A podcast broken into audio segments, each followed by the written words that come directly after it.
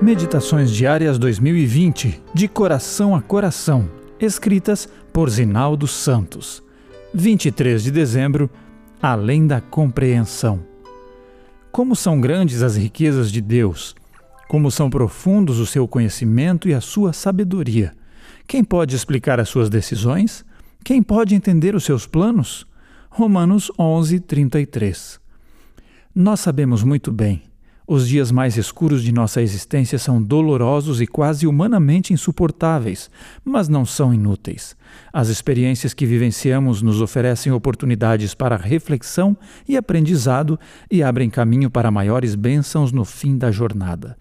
Você já pensou nas muitas lições que pôde aprender ou relembrar durante um longo período de recuperação de algum mal físico que o atingiu de surpresa? Um desses lembretes pode ser não tente entender todos os caminhos pelos quais Deus permite que você ande. Ninguém entenderá. E mais, não se renda ao tormento de lutar com perguntas para as quais não terá respostas nesta vida. Como ou por que vim parar nesta condição? Talvez haja respostas, talvez não. Se não houver, apenas confie, porque a fé é o alento espiritual do justo. Não murmure nem se queixe. Conte as bênçãos, louve e agradeça, porque isso liberta. Espere, pois a esperança que temos não nos decepciona. Com toda a sabedoria e inspiração com que foi abençoado, Paulo frequentemente falou de mistérios em seus escritos. Fez isso sempre se referindo às maravilhas da graça com que Deus nos sustenta em meio aos espinhos que permite que levemos conosco com propósitos às vezes incompreensíveis. Em nosso verso de hoje, depois de mencionar a abrangência da graça de Deus, que abriga sob o senhorio dele todos os povos, etnias e pecadores que a aceitarem, ele expressou a limitação de seu entendimento diante dessa maravilha. Então não lhe restou outra saída a não ser a que também devemos buscar diante de situações que estão além de nossa compreensão.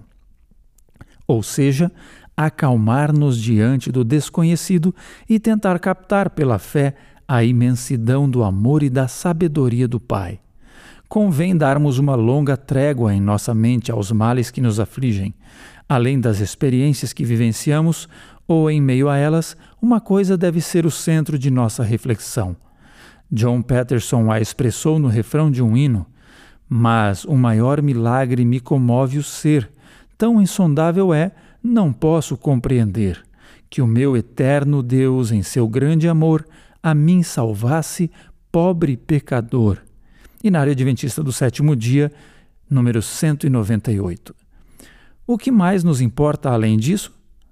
Pelo que nos oferece na eternidade, a graça supera todo o revés no presente. Ao Deus sábio e infalível que a concede a nós, seja a glória eternamente. Amém. Você pode ouvir gratuitamente a lição da Escola Sabatina em áudio nas principais plataformas digitais. Aproveite, ouça e compartilhe.